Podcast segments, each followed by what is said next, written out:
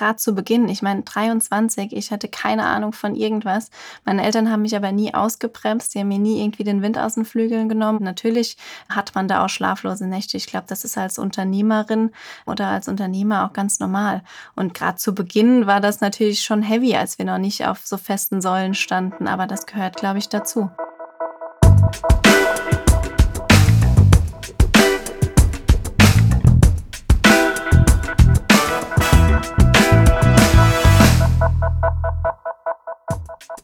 Hallo und willkommen bei Network von LinkedIn. Mein Name ist Sarah Weber und in jeder Folge spreche ich mit jemandem darüber, wie sie in dem Beruf gelandet sind, in dem sie jetzt arbeiten. Gerade wenn man frisch ins Berufsleben startet, hat man viele Fragen. Was will ich eigentlich machen? Bin ich qualifiziert genug? Und was mache ich, wenn mal wieder alles schief läuft? Wir wollen euch zeigen, wie ihr es schafft, den richtigen Weg für euch zu finden. Auch wenn der nicht immer nur geradeaus geht.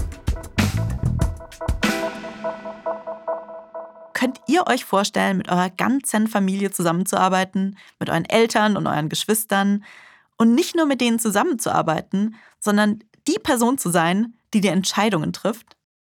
Juliane Eller macht genau das. Mit 23 Jahren ist sie in den Familienbetrieb eingestiegen, um ihn von ihren Eltern zu übernehmen.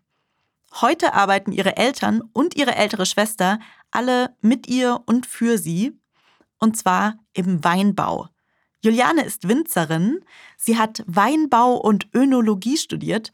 Önologie, das ist Kellerwirtschaft oder im Prinzip die Weinproduktion. Und dann alles umgestellt, was ihre Eltern bisher so gemacht haben. Vom Fasswein auf Flaschenwein, ein kleineres Sortiment, ein neues Design und ein neuer Name. Juwelweine.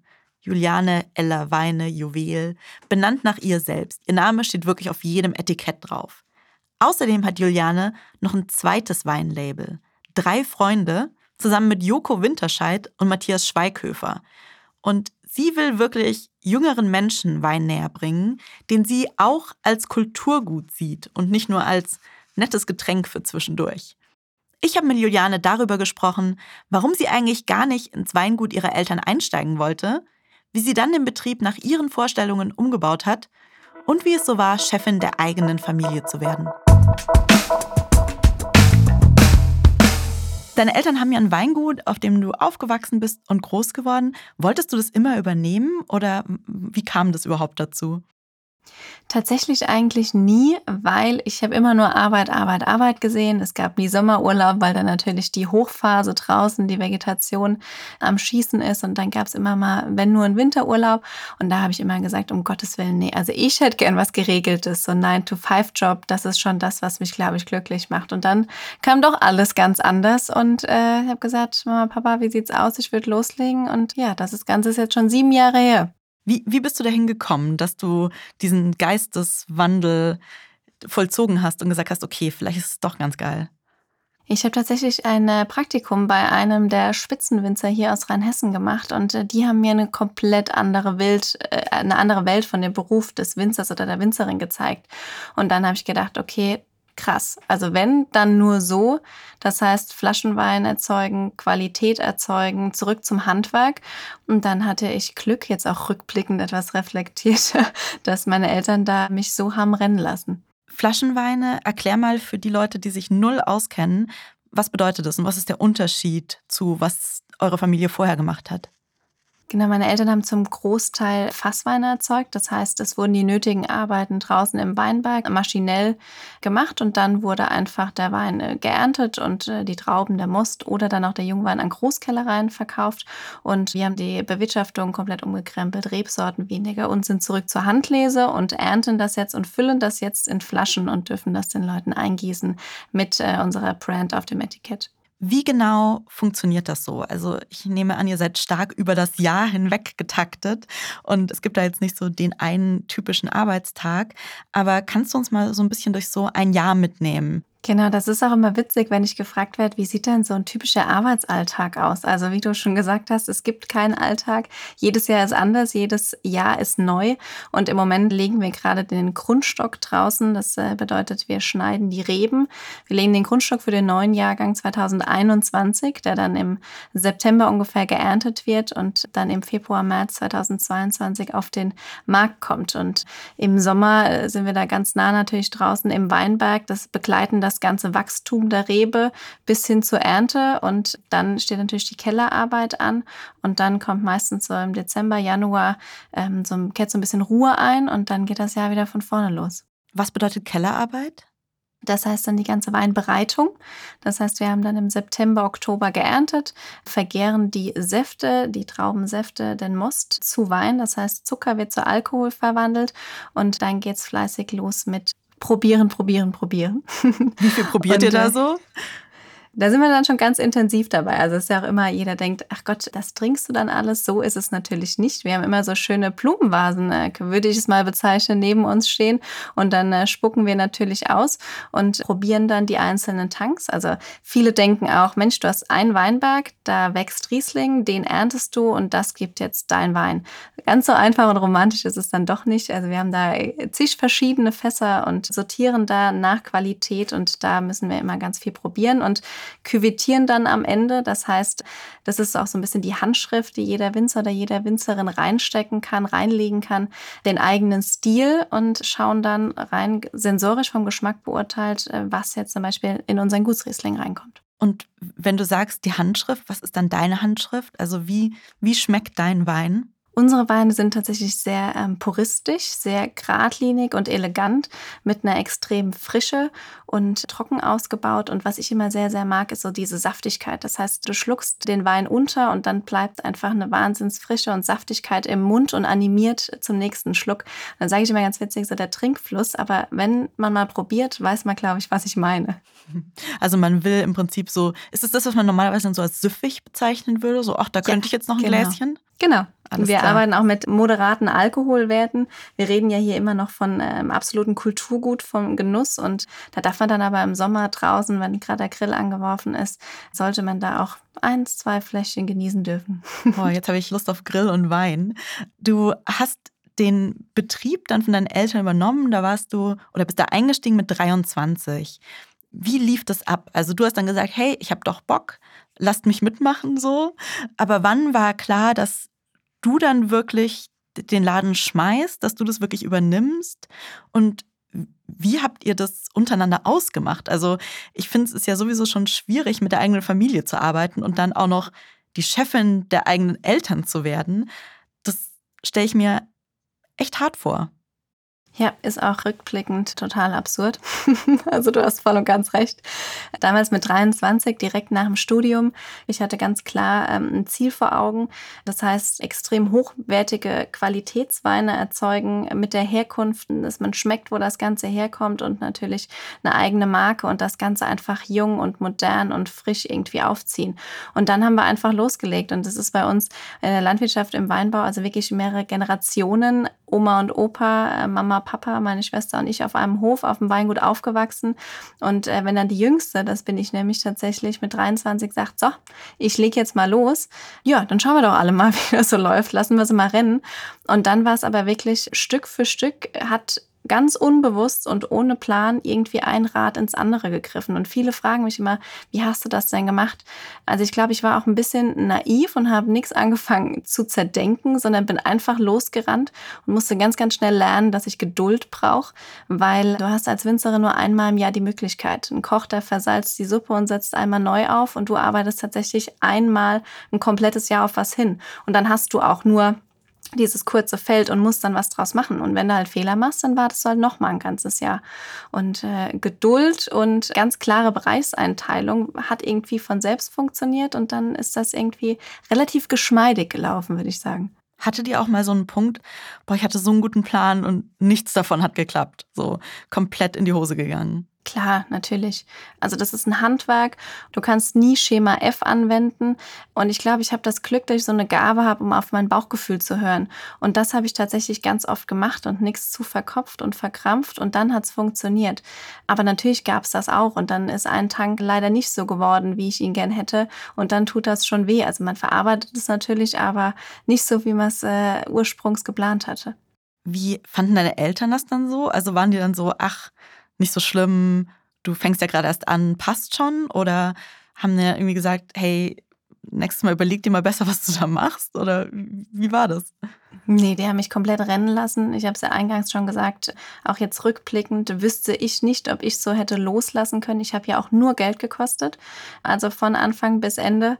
Und Papa hat immer gesagt, man lernt aus Fehlern und die muss man machen. Und deshalb, ich meine, war bei ihm früher genauso. Er hatte auch das Glück, dass er es von seinem Vater übernehmen dürfte schalten und walten dürfte. Und es ist immer leichter gesagt als getan. Deshalb hatte ich da auch, glaube ich, einfach Glück. Wie verteilt ihr jetzt eure Aufgaben? Du hast gerade gesagt, die ganze Familie arbeitet dann zusammen. Wer macht was? Genau, die ähm, Oma ist die Teamköchin, die ist jetzt 85 und hat ein neues Hüftgelenk und ist wieder sportlich unterwegs. Also äh, die kocht für alle Mann. Oh, toll. Ähm, Mama, genau, schöne, deftige Hausmannskost. Das braucht man auch, weil man, wer viel schafft, braucht Kraft und genau so ist es. und Mama unterstützt da natürlich auch. Mama ist dann für ganze Kundenbetreuung und auch im Büro zuständig. Papa hält mir den Rücken beim Außenbetrieb frei und dann meine Schwester macht den Export, äh, also die ist da auch unterstützend dabei und wenn immer Veranstaltungen da sind, ist auch jeder da und dann habe ich auch das Glück, dass wir in den letzten Jahren wirklich ein Team aufbauen dürfen und da werden dann alle Bereiche abgedeckt. Ähm, mein Hauptbereich Bereich ist auch der Keller, die Weinbereitung. Das will ich auch nie abgeben, weil eben schon gesagt, das ist meine Handschrift.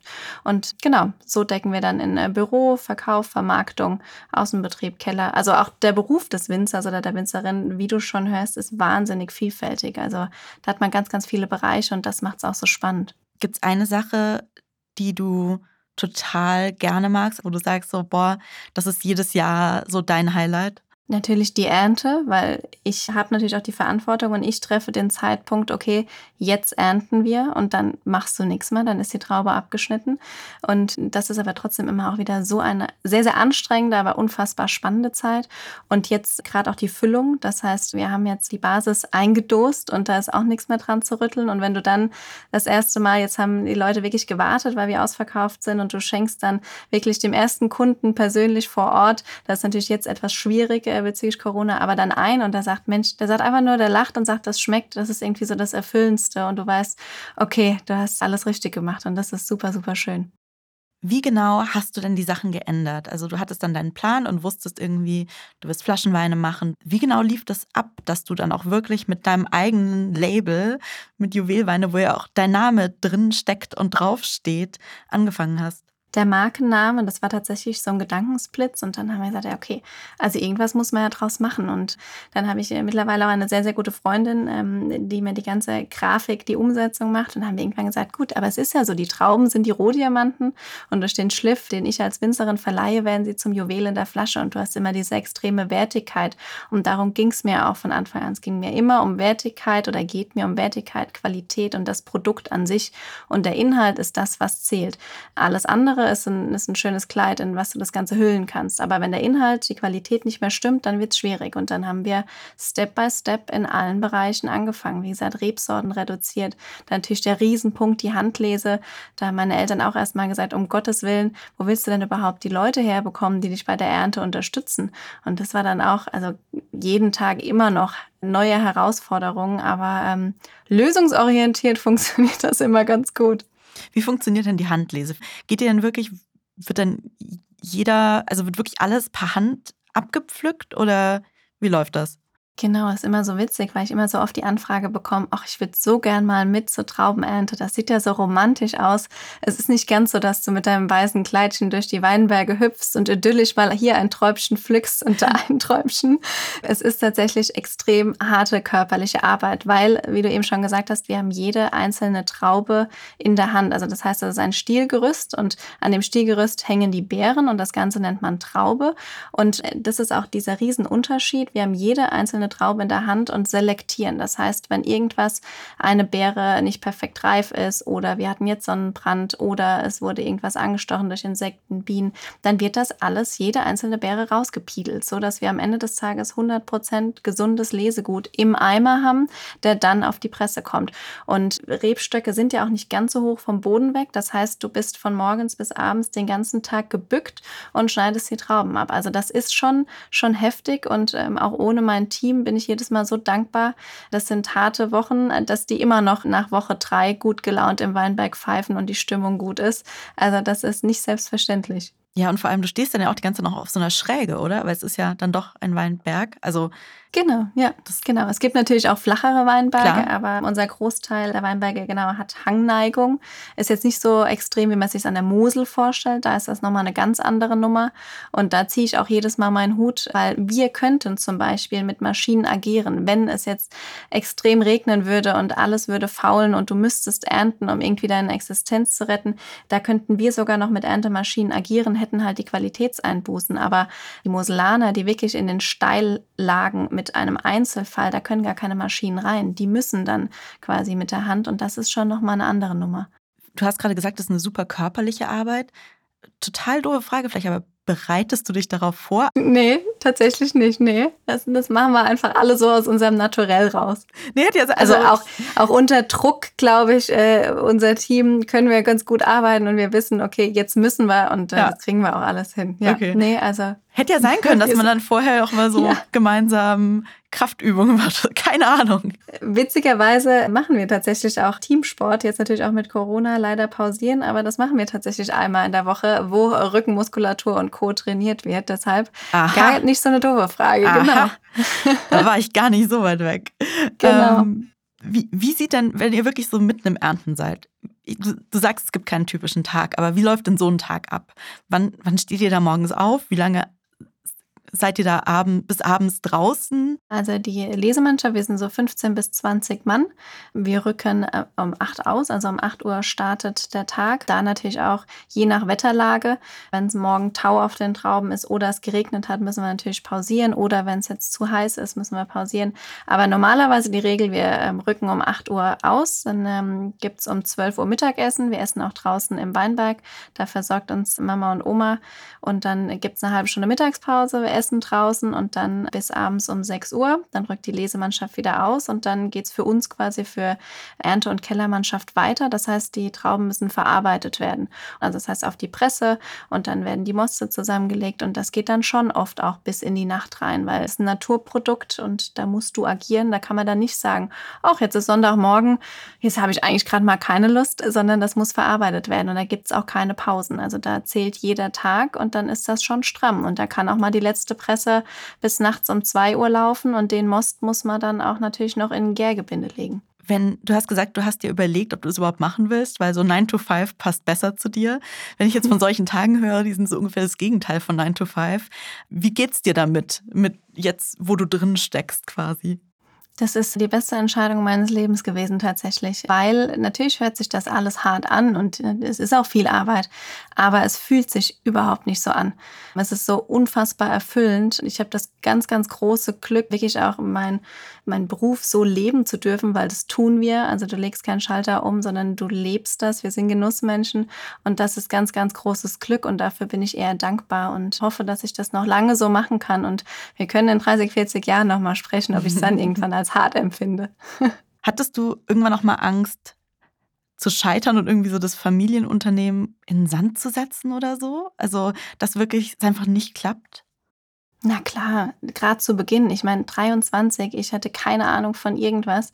Meine Eltern haben mich aber nie ausgebremst. Die haben mir nie irgendwie den Wind aus den Flügeln genommen. Und natürlich, ich habe, wie gesagt, ja nur Geld gekostet und das ganze Finanzielle, also natürlich macht man sich da Gedanken oder auch jetzt mehr Mitarbeiter, du hast eine Verantwortung für ein Team, du wirst jeden Tag vor neue Herausforderungen gestellt. Natürlich hat man da auch schlaflose Nächte. Ich glaube, das ist als Unternehmerin oder als Unternehmer auch ganz normal. Und gerade zu Beginn war das natürlich schon heavy, als wir noch nicht auf so festen Säulen standen, aber das gehört, glaube ich, dazu.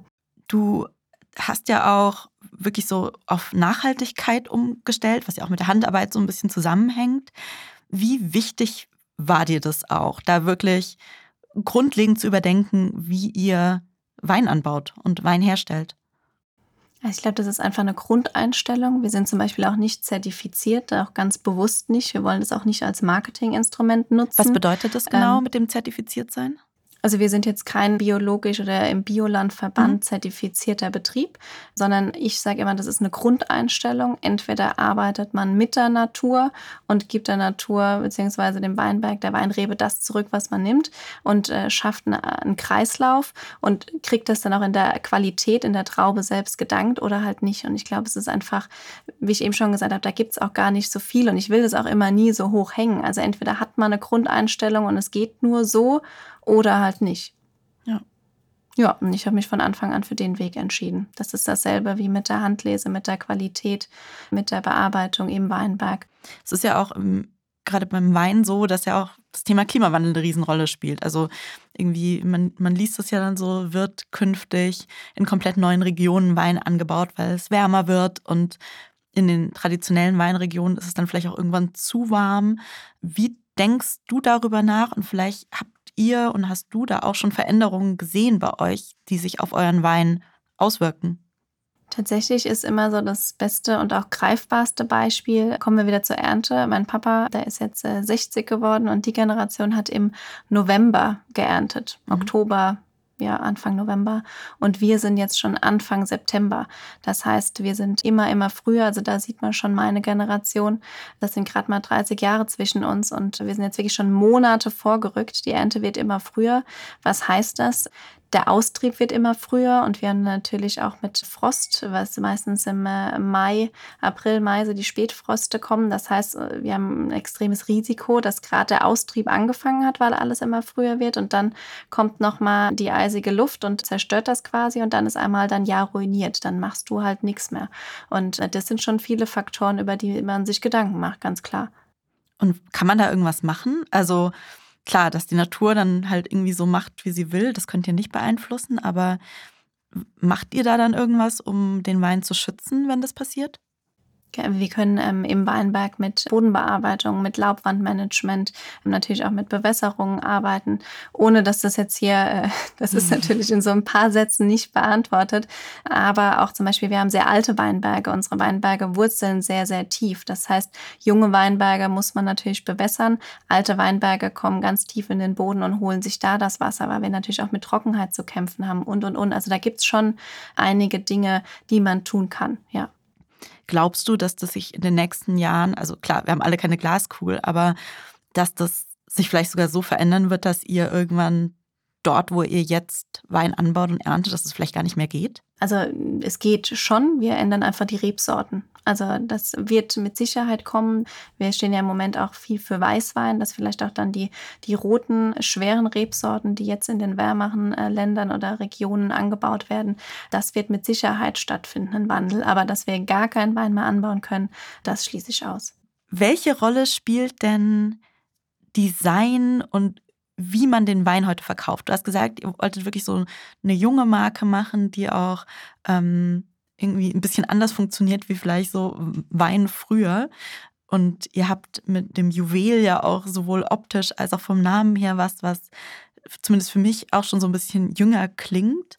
Aber wie wichtig ist das wirklich, um auch so eine neue Generation an Wein vielleicht sogar ranzuführen? Also ich glaube, grundsätzlich ist es immer so, oder ich werde auch immer gefragt, hattest du einen Plan oder wie hast du das denn gemacht? Ich bin immer so von mir ausgegangen, wenn du dir jetzt vorstellst, du stehst im, im Supermarkt oder in einer Weinverhandlung und es ist keiner da, der dich jetzt irgendwie gerade beraten kann. Nach was greifst du? Nach einem Etikett, was dich optisch anspricht. Und äh, so sortiert man ja auch quasi schon so das, äh, die Zielgruppe oder das Kundenklientel.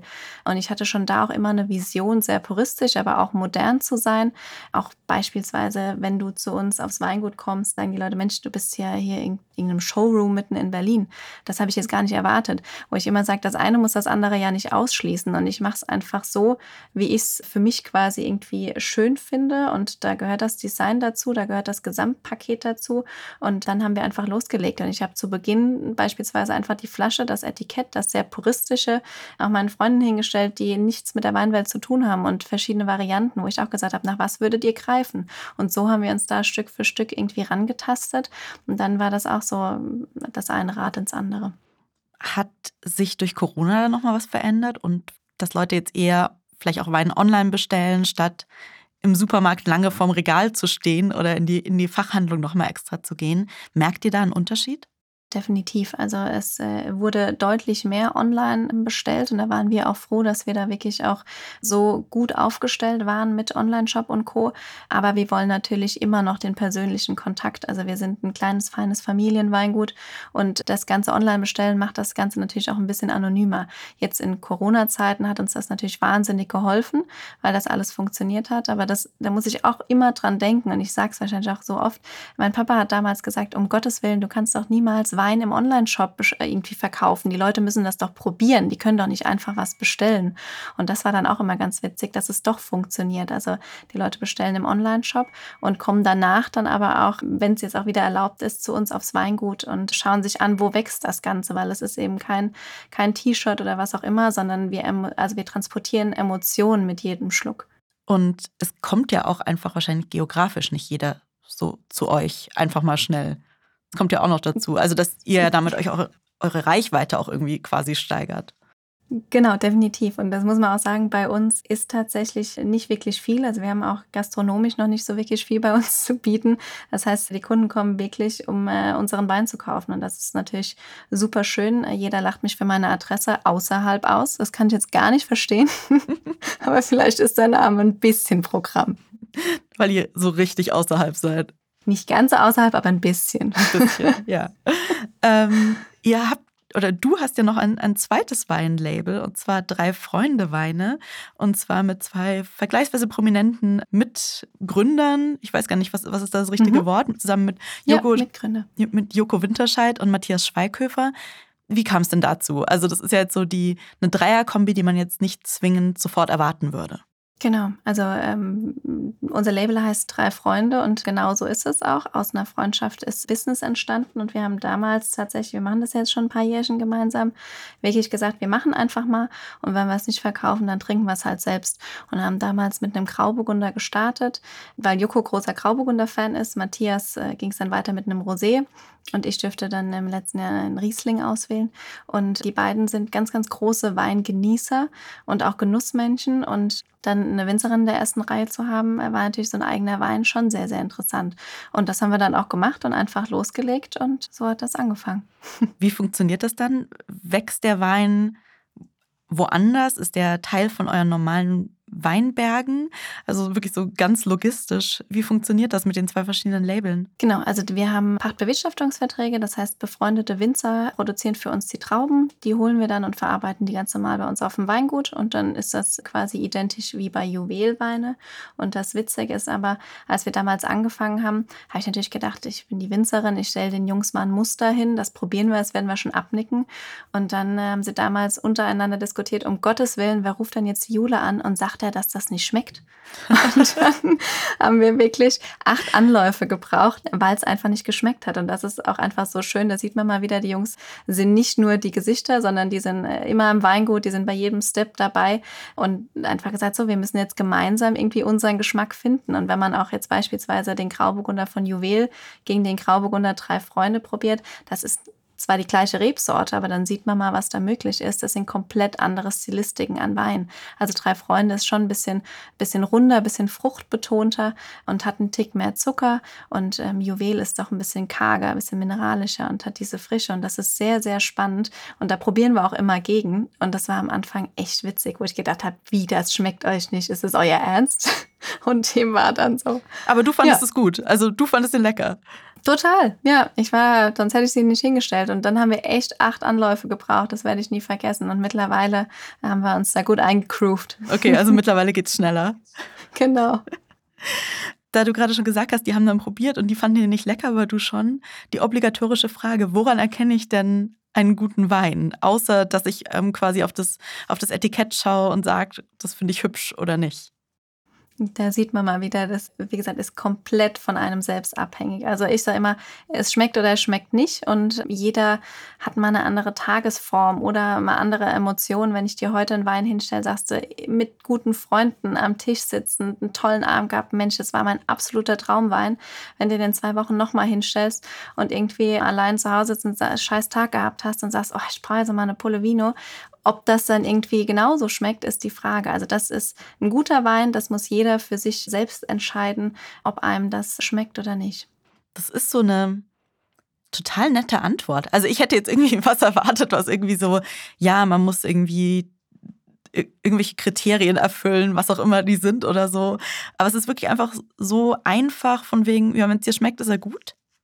Genau, genau so ist es. Ein teurer Wein ist nicht gleich gut, ein billiger Wein ist nicht gleich schlecht. Ein hässliches Etikett heißt nicht, weil ich es jetzt nicht schön finde, heißt ja nicht, dass der Inhalt nicht so ist. Also das ist ja mit allem so.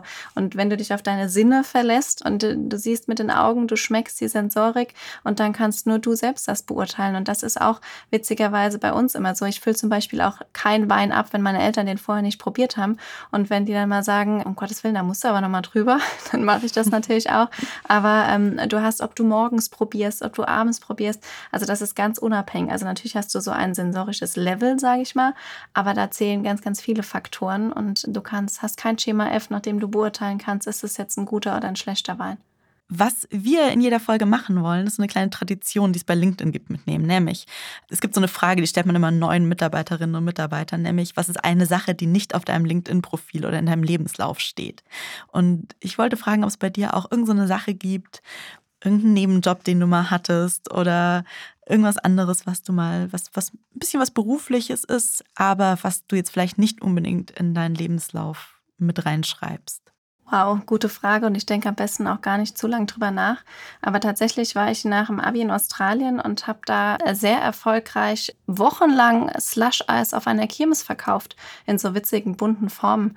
Und da habe ich Tag ein, Tag ausgestanden. Da habe ich äh, natürlich das Verkäuferische gelernt, aber alles andere lassen wir jetzt mal so stehen. aber in Australien hättest du ja theoretisch auch irgend, also irgendwas mit Wein machen können, aber mhm. stattdessen Slushies. Genau, habe ich einfach mal künstliches, buntes Slush-Eis in unfassbar bunten, hässlichen Figuren bei 38 Grad verkauft. Ja. Und nie wieder würde ich sowas essen oder trinken oder was auch immer. Was wir außerdem machen, ist immer eine Frage von der Community mitbringen. Und da du ja quasi in deinen Job über ein Praktikum reingekommen bist und jetzt ja auch ein ganzes Team leitet, habe ich eine Praktikumsfrage dabei von Moira, die fragt, wie sie denn vor allem jetzt in den aktuellen Zeiten einen geeigneten Praktikumsplatz findet. Sie macht gerade ihren Master und braucht ein Praktikum für. Viele Unternehmer haben aber ja gerade wahrscheinlich irgendwie eher wenig Zeit und Kapazitäten für Praktikantinnen. Hast du da einen Tipp für sie? Also es kommt natürlich komplett auf den Bereich oder die Branche an. Und dann finde ich immer den äh, persönlichen Kontakt, einfach den Hörer in die Hand nehmen oder ähm, ganz klassisch halt eine Bewerbung, Bewerbung abschicken und dann einfach persönlich sprechen, was ist denn machbar. Wie gesagt, bei uns natürlich ist es jetzt schwierig, wie sind die Unternehmen in welcher Branche wie digital aufgestellt. Aber ich denke, da gibt es immer Mittel und Wege, dass man da auf jeden Fall auch in solchen Zeiten ein Praktikum absolvieren kann. Wie läuft es bei euch gerade? Ihr habt ja ganz viele Sachen, die vor Ort passieren müssen, aber bestimmt ja auch andere Sachen, für die man nicht zwingend vor Ort sein muss, oder? Genau. Wir haben ja auch ganz viel Arbeit draußen im Weinberg. Da merken wir ja Corona kaum. Das heißt, man ist ganz für sich. Die Weinbergsbreite der Zeile ist so breit, dass man auch den Corona-Abstand hält. Deshalb, äh, da spielt das quasi gar keine Rolle. Und ansonsten haben wir natürlich auch, wie gesagt, viel digital zu tun, was äh, umsetzbar ist von egal wo. Ja. Was genau sind es dann bei euch jetzt konkret für Jobs, die auch wirklich digital passieren? Vertrieb, Social Media, dann natürlich auch E-Commerce, äh, die ganzen Geschichten, die ganzen Anfragen beantworten. Also es ist ja doch auch schon sehr, sehr viel, was jetzt nicht in der Base stattfindet. Da wir gerade über Marketing und Social Media sprechen, du bist ja auch in Social Media total präsent. Also hast über 35.000 FollowerInnen auf Instagram und der Wein ist quasi so mit nach dir benannt. Dein Name steht mit auf dem Etikett. Und ganz viele Leute verbinden tatsächlich die Marke auch mit dir und mit deinem Gesicht quasi.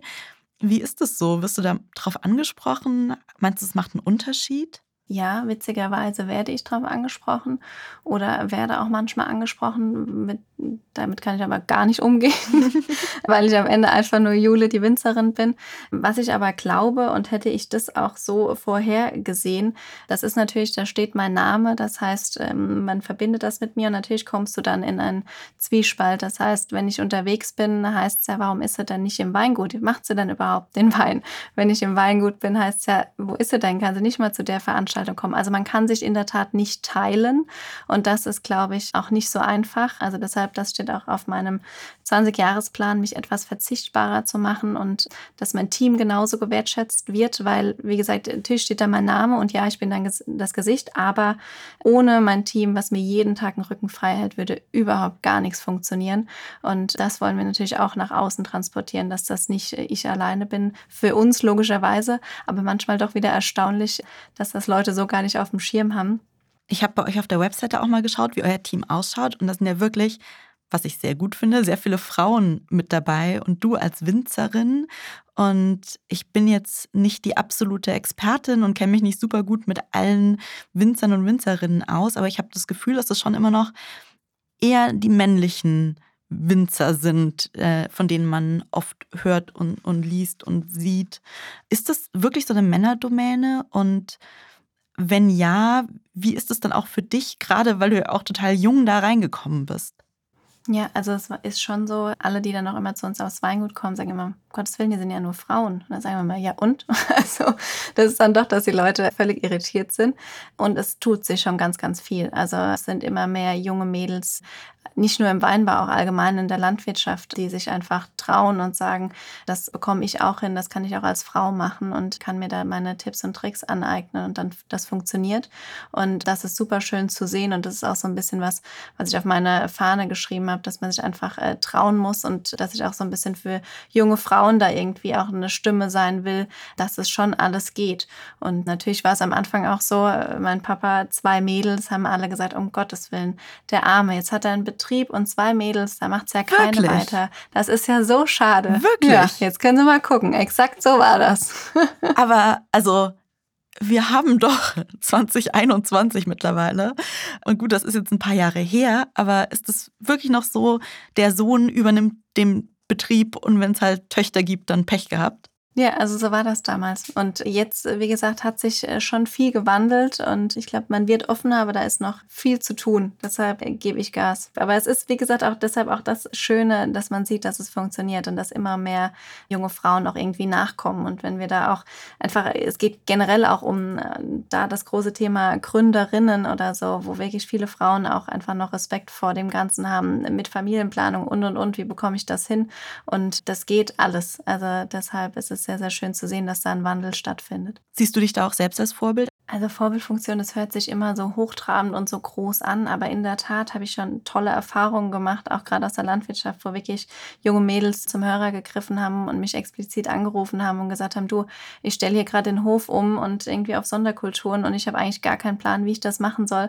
Und dass ich wirklich Rat holen, die mich auch via Social Media irgendwie gesehen haben und dass es funktioniert, wenn man Mut hat und einfach loslegt und sich da auch einfach so ein bisschen, äh, ja, auch Rat, Mut und einfach eine offene offene Kommunikation untereinander wünschen. Und da diese Fälle jetzt schon ein paar Mal eingetreten sind, finde ich das super schön und ist für mich einfach, da läuft mir noch Gänsehaut über den Rücken, ähm, wenn das dann funktioniert und ich wirklich tatsächlich jungen Mädels irgendwie ein Vorbild sein kann.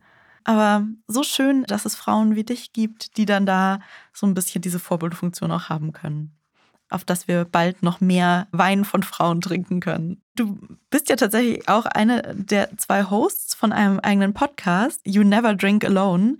Sehr großartiger Titel, zusammen mit Ann-Kathrin Schmitz. Wie kam es denn dazu, so dass du jetzt auch noch unter die Podcasterinnen gegangen bist? Das war tatsächlich über eine gemeinsame Freundin, auch die Isa, die äh, quasi mein Management macht und die dann gesagt hat, Mensch, Anni ist doch auch so ein Weinfan. Warum macht ihr eigentlich keinen Podcast? Und Anni ist ja äh, hier meine Podcasterin, mein Vorbild, wo ich gesagt habe, ja, na klar, ich, ich bin Winzerin, was soll ich jetzt einen Podcast machen? Und dann haben wir mal ein Konzept ausgearbeitet, You Never Shrink Alone, der feuchtfröhliche Podcast, der Bekannte zu Freunden werden lässt. Und da einfach genau, weil Anni hat immer gesagt, ich habe so viele Fragen und ich traue sie mich einfach nicht irgendwie zu stellen, weil ich komme mir doof vor und das sind bestimmt blöde Fragen. Und dann habe ich immer gesagt, es gibt keine blöden Fragen. Und da hat sie gesagt, lass uns das genau so nach außen tragen. Und das war so ein bisschen die Entstehung. Auch da einfach das Thema Wein zugänglich machen, ganz locker leicht. Was nimmst du für ein Vino zum ersten Tinder-Date mit? Einfach eine Empfehlung aus dem Alltag. Was für einen Wein nimmt man denn zum ersten Tinder-Date mit? Das interessiert mich jetzt auch. Okay, Tinder-Date oder Schwiegereltern oder sowas. Da zum Beispiel, ich nehme mir doch mal das Thema Schwiegereltern. Da kann man auch einfach einen schönen Grauburgunder mitbringen, auch was Trockenes oder ein bisschen an die Oberkante trocken. Einfach was, was Leichtes, so eine Basis, je nachdem. Ich sage ja immer, geht zu den Weingütern und lasst euch da ein bisschen beraten. Wenn kein Weingut äh, vor eurer Haustür ist, dann irgendwie ein Supermarkt oder eine Weinfachhandlung. Und was ich immer sage, bringt den direkt gekühlt mit, weil da kann man direkt aufmachen, anstoßen und die Stimmung wird leichter. Das ist ein sehr, sehr guter Tipp. Immer direkt den Wein mhm. schon gekühlt mitbringen.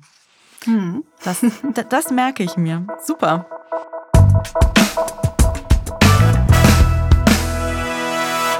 Das war Juliane Eller. Ihr findet sie und ihr Label Juwelweine auf LinkedIn. Außerdem findet ihr einen Podcast You Never Drink Alone mit Ann-Kathrin Schmitz überall da, wo es Podcasts gibt. Könnt ihr euch vorstellen, mit eurer Familie zusammenzuarbeiten? Und wart ihr vielleicht schon mal in dieser Situation? Und wie hat das so geklappt? Teilt eure Erfahrungen mit dem Hashtag Network oder diskutiert bei mir im Profil mit. Die Community-Frage kam diesmal von Moira, die fragt, wie sie aktuell einen geeigneten Praktikumsplatz finden kann. Wenn ihr eine Frage an einen unserer künftigen Gäste stellen wollt, dann schickt uns einfach eine E-Mail an network@linkedin.com. Network wie immer mit zwei T. Abonniert Network, teilt den Podcast mit euren Freundinnen, bewertet ihn und hinterlasst uns eine Rezension bei Apple Podcasts. Das hilft anderen dabei, den Podcast auch zu finden. Network ist ein Podcast von LinkedIn, produziert von Haus 1. Redaktion Susanne Klingner und Julia Rothaas. Der Podcast wurde aufgenommen bei Plan 1 mit Dank an Ralf Weigand und Christoph Tampe. Schnitt und Sounddesign Joscha Grunewald. Ich bin Sarah Weber und wir hören uns hier wieder in zwei Wochen.